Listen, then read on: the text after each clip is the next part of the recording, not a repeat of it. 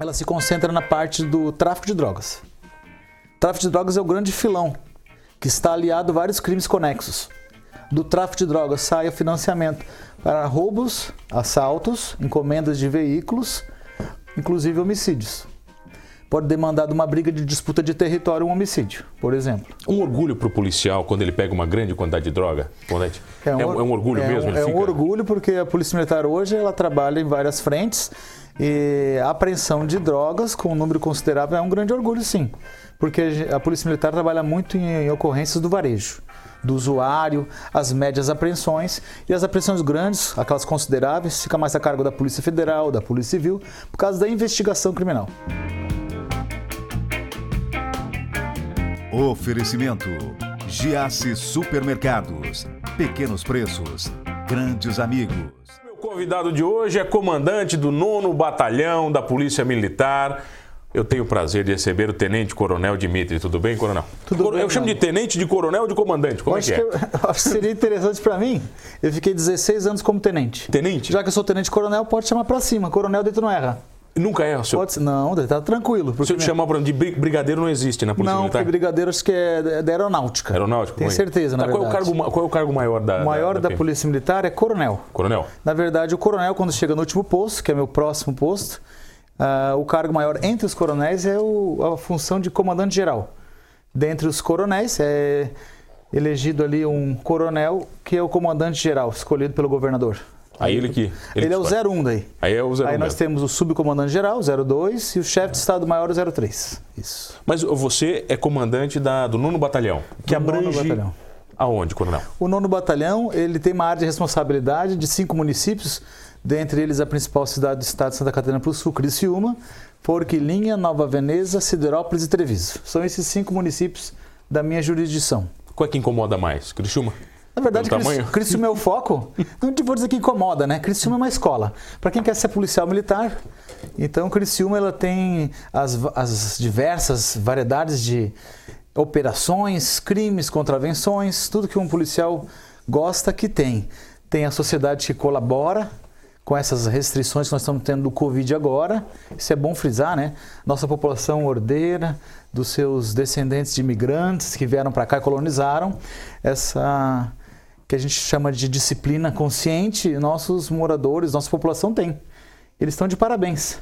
A Polícia Militar já realizou mais de 1.500 é, de 1.500 denúncias que a Polícia Militar teve, já houve, houveram apenas né, 120 notificações e 11 interdições.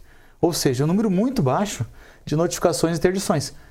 Tendo em vista que o nosso, nossa população, como eu falei, ela tem a disciplina consciente. Ela mesma fiscaliza, ela sabe até onde ela pode ir e ela sabe que numa advertência, quando é passada à equipe, eles já fazem com que cesse ali qualquer tipo de problema.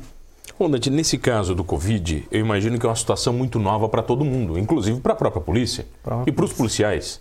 Né? Como é que é dentro do, do batalhão? Como é que vocês gerenciam isso do, do ponto de vista psicológico com, com os policiais? Certo, para nossa primeira situação, assim como vocês, assim como a comunidade, a nível agora tanto estadual, nacional, mundial, para nós foi uma, um, um baque, porque não estávamos é, acostumados a trabalhar contra um inimigo invisível. Né? Para nós é como se fosse uma guerra biológica. Geralmente quem faz guerra biológica são as Forças Armadas, através de núcleos específicos de combate à guerra bacteriológica e biológica. A Polícia Militar, por si só, e através da prevenção dos órgãos de, de apoio da Diretoria de Saúde e Promoção Social, fez primeiramente com que os policiais militares tivessem um kit de proteção individual, formado por uma máscara, que eu apresento a máscara para os senhores, uma, um par de luvas descartáveis, o álcool gel 70%, que todas as equipes têm, e são abastecidos de acordo com a demanda. E, e, essa é a nossa providência número um. Com relação a, mano, a parte psicológica, a Polícia Militar no nono batalhão e na sexta região, que é comandada pelo Coronel Fraga, a gente tem uma formação sanitária, uma equipe de médico, é, psicólogo, dentista, assistente social e advogado. E o psicólogo dali ele se reporta sempre ao médico da unidade, trazendo aqueles casos que são acompanhados aí rotineiramente, diariamente, dependendo da, da demanda. Se é um caso relacionado a afastamento por Covid, é demandado uma, uma avaliação, um teste rápido e o policial fica restrito àqueles 14 dias de isolamento em casa.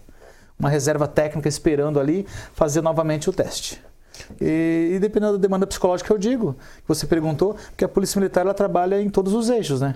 É clínica geral. É desde a ameaça, a briga de vizinho, é o assalto, o furto. Não foi o Covid. Sequestro. Ah, o Covid não acabou com os não outros parou, crimes, né? Porque, como, como tem aquela frase chavão, o coronel Fraga mesmo comenta isso todos os dias, ah, o crime não entrou em quarentena. Não, né? Não, a Polícia Militar continua forte, aprendendo é, armas, drogas, prendendo quadrilhas. Tivemos assaltos com êxito de captura desses marginais, tanto em Criciúma quanto Treviso, Siderópolis e Forquilinha. Qual é a maior demanda nossa aqui de crimes? A maior demanda de crimes hoje em Criciúma, ela se concentra na parte do tráfico de drogas. O tráfico de drogas é o grande filão, que está aliado a vários crimes conexos. Do tráfico de drogas sai o financiamento para roubos, assaltos, encomendas de veículos, inclusive homicídios. Pode demandar de uma briga de disputa de território um homicídio, por exemplo. Um orgulho para o policial quando ele pega uma grande quantidade de droga? Condete? É, um, é um orgulho é mesmo? Um, é fica... um orgulho porque a Polícia Militar hoje ela trabalha em várias frentes e a apreensão de drogas com um número considerável é um grande orgulho, sim. Porque a Polícia Militar trabalha muito em, em ocorrências do varejo do usuário, as médias apreensões e as apreensões grandes, aquelas consideráveis, fica mais a cargo da Polícia Federal, da Polícia Civil, por causa da investigação criminal. Por causa da competência constitucional. A Polícia Militar ela tem a competência da preservação da ordem pública, através da ostensividade, e a Polícia Judiciária, que é a Polícia Civil, a investigação, assim como a Polícia Federal, as investigações a nível federal. Comandante, eu recebi um currículo seu, né? E existem muitas condecorações, né, homenagens. Mas uma me chamou a atenção. Certo. Eu quero saber dessa caveirinha preta aí. Ah, certo. Essa caveirinha preta aí, vamos lá. Você foi do BOP? Sim, eu trabalhei no BOP, Batalhão de Operações Policiais Especiais. Quando era tenente na época, em 2000, eu tive a oportunidade de fazer o curso de Operações Especiais. Para quem não conhece o curso e para quem viu Tropa de Elite, eu fiz o curso antes do filme. O filme se passa em 2007, mas ele se remonta ao Batalhão de Operações Policiais Especiais do Rio de Janeiro. Era aquilo lá mesmo? O curso? Era, era aquilo um pouco muito mais. Um pouquinho pior? Eu posso dizer que você tem aquela série da, da Globo chamada No Limite. O nosso curso era o Sem Limite. Tudo que eu tinha que fazer era tudo que os outros fizessem. E nenhum instrutor meu que fez aquele curso, ele não tinha, por exemplo, competência para lidar conosco, porque todos eles passaram pela, pelo mesmo aço forte, forjado no fogo, bem mais forte, que todos eram operações especiais. Então, quando eu fui como oficial fazer o meu curso, a primeira coisa que me deram foi uma, um boné um, com o meu número. Meu número era 05 e eu tinha que me despojar de tudo. Ou seja, eu era um aluno, assim como o soldado, o sargento, o capitão, o tenente. nós éramos alunos com números na cabeça e nós ali era uma equipe. Essa equipe ela tinha que começar uma missão e finalizar. Nosso curso começou com 50 e encerrou com 12 os nossos 12 guerreiros ali, eu estava no meio, sou bem orgulhoso, passamos diversas privações, dificuldades. Pensou em desistir muitas vezes, comandante, ou não? Pensei em desistir porque eu era recém-casado, minha família era de Criciúma, fui fazer o curso em São José, na Grande Florianópolis, e esses três meses que eu fiquei, muito pouco contato com a família, a incomunicabilidade é o fator preponderante de um possível afastamento do militar, Aquela, mas eu estava bem consciente que eu tinha que acabar aquele curso lá em homenagem ao meu pai, né? Meu pai faleceu em 98, meu pai era militar. Em 2000, quando fui fazer o curso, a primeira coisa que eu pensava é que eu tinha que concluir a homenagem ao meu pai. E, e concluí o curso em homenagem a ele. Isso lhe tornou um ser humano melhor? O BOP eu posso torna... dizer que a Polícia Militar, como instituição, me tornou um ser humano melhor. O curso de operações especiais me capacitou para poder treinar, doutrinar eh, os meus policiais militares para voltarem vivo para casa, a nossa regra de ouro, né? A gente treina, treina, treina, e esse treinamento faz com que o policial militar ele tenha uma memória muscular de condicionamento para que ele opere, ou seja, trabalhe na rua como se estivesse treinando e treine como se estivesse operando na rua. Essa é a nossa regra de segurança número um. Ou seja, treinar sobre as piores condições possíveis dentro de um estresse alto elevado, porque na rua o policial militar não vai ter vida fácil vai ter tiroteio, vai ter barulho, vai ter confusão, vai ter sangue, vai ter gente querendo incomodar. E ali o policial militar tem que estar é, com, a, com o controle emocional equilibrado. Essa é a parte mais difícil da vida de um policial? É mais difícil, só que nossos policiais, todos eles, eles passam por um treinamento rigoroso. Desde o nosso soldado, com curso de nove meses, tá? Nosso policial militar hoje, o soldado, ele é forjado, ele tem que ter no mínimo um ensino superior já completo. Ensino superior, é, o tecnólogo, é, muitos já têm pós-graduação e mestrado quando vem fazer a Polícia Militar. É um orgulho isso muito grande para a instituição. fazem o curso interno para sargento e para oficiais é bacharel em direito. Todos eles são forjados para que treinem ao máximo possível para poder defender a sociedade mesmo com o sacrifício da própria Essa, vida. Essas formações, né, essas formações pessoais, transformaram a própria polícia também, né, comandante? Elevou o nível da polícia, né? Elevaram sim, porque o nosso policial militar, há duas décadas atrás, ele tinha apenas o ensino médio, que era o antigo segundo grau. Né? Alguns da geração anterior era o primeiro grau, lá meados de 1970, uh, ah, anos 80. Os oficiais na época, até os anos 80, era o segundo grau. E nos anos 90 para frente, passou a exigência do concurso público no vestibular da CAF para os oficiais e o concurso público também para os nossos praças, os nossos soldados para o curso de formação. Então a, a peneira é muito grande. É diversos, milhares de candidatos para poucas vagas. O salário hoje é bom da polícia? Eu posso dizer que é um salário consideravelmente bom, porque o policial militar ele é forjado para defender a sociedade. Só que como a gente percebe que a Polícia Militar ela é uma constante, trabalha em clínica geral, como eu falei, é, dentre alguns estados da federação, o salário da Polícia Militar de Santa Catarina está no nível aceitável. É, dentre alguns estados que eu digo, né, alguns estados que são, por exemplo, a capital do Distrito Federal. O Distrito Federal está em Brasília, está ali no quintal da casa do, do presidente. Então, Nós pagamos melhor que Brasília? Pagamos tão bem quanto. Tão bem quanto já fomos piores, né? Nos, em alguns as décadas de 80, 90.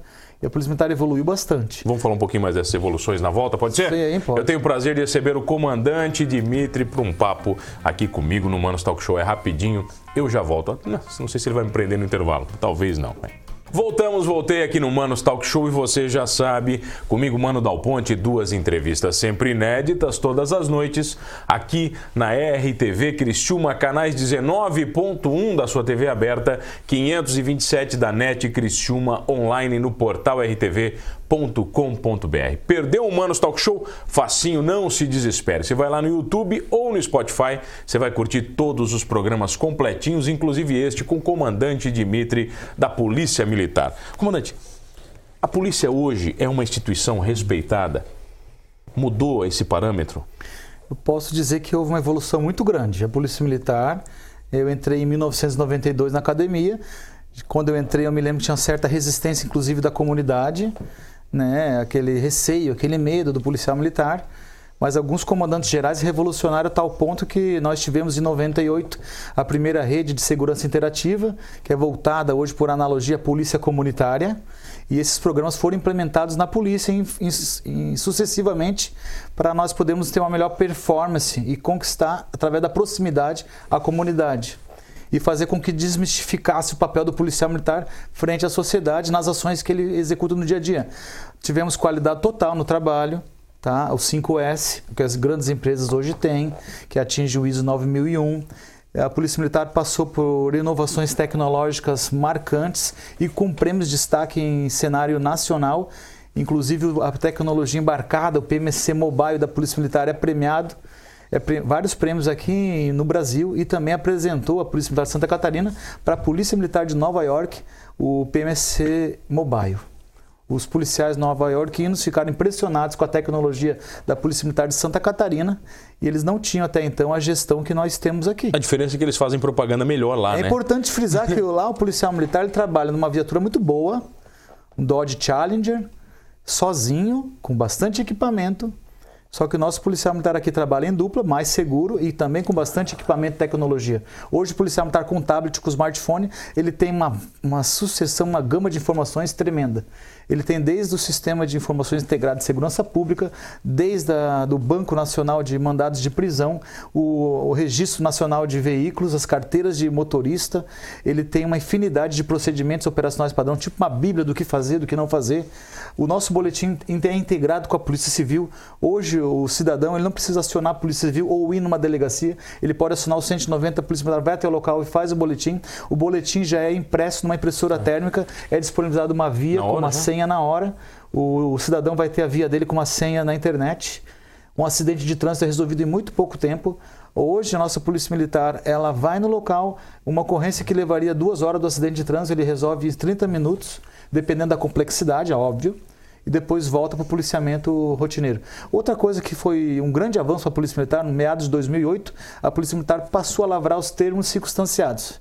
Os TCs da Lei 9099 do Juizado Especial fizeram com que aqueles crimes de menor potencial ofensivo, ou seja, a maioria das contravenções penais existentes na legislação brasileira do Código Penal, aquelas penas que não ultrapassam quatro anos hoje, a máxima, o policial militar lavra um termo circunstanciado, oferece às partes, aquele, aquela pessoa que é o, o ofendido e ofensor, eles com, é, é, lavram um termo de comparecimento ao juizado especial criminal, é substituído um flagrante em detrimento da apresentação no juizado especial e lá é feita uma conciliação. A Polícia Militar já, já marca com a audiência da pasta do Juizado Especial Criminal no mobile, já entrega para as partes para comparecer na delegacia. É uma mediação no local com comparecimento no Juizado Especial Criminal. A Polícia Militar o policial tem que ser um grande mediador? Policial, é a função dele? O policial militar hoje é um grande mediador, não só nas questões de contravenções penais, mas também nos acidentes de trânsito com lesões, porque nós temos aqui um, um embrião, um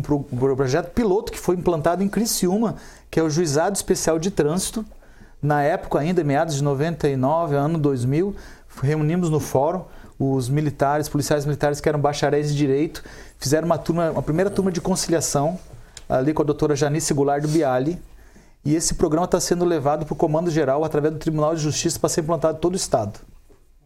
Hoje eles já conciliam no local e o termo já faz-se entre as partes e é homologado pela juíza. Ou seja, na hora do acidente já? Já na hora do acidente. Aqueles acidentes que envolvem vítima, envolvem danos, a Polícia Militar lava um termo, é acionado o Juizado Especial de Trânsito, os policiais conciliam, ouvem as partes e todo aquele relato do motorista A e do motorista B é homologado pelo Já juiz.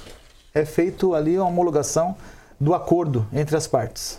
Uma vez soldado, sempre soldado, independente da patente, Independente é. da patente, eu posso dizer que uma vez soldado será sempre soldado.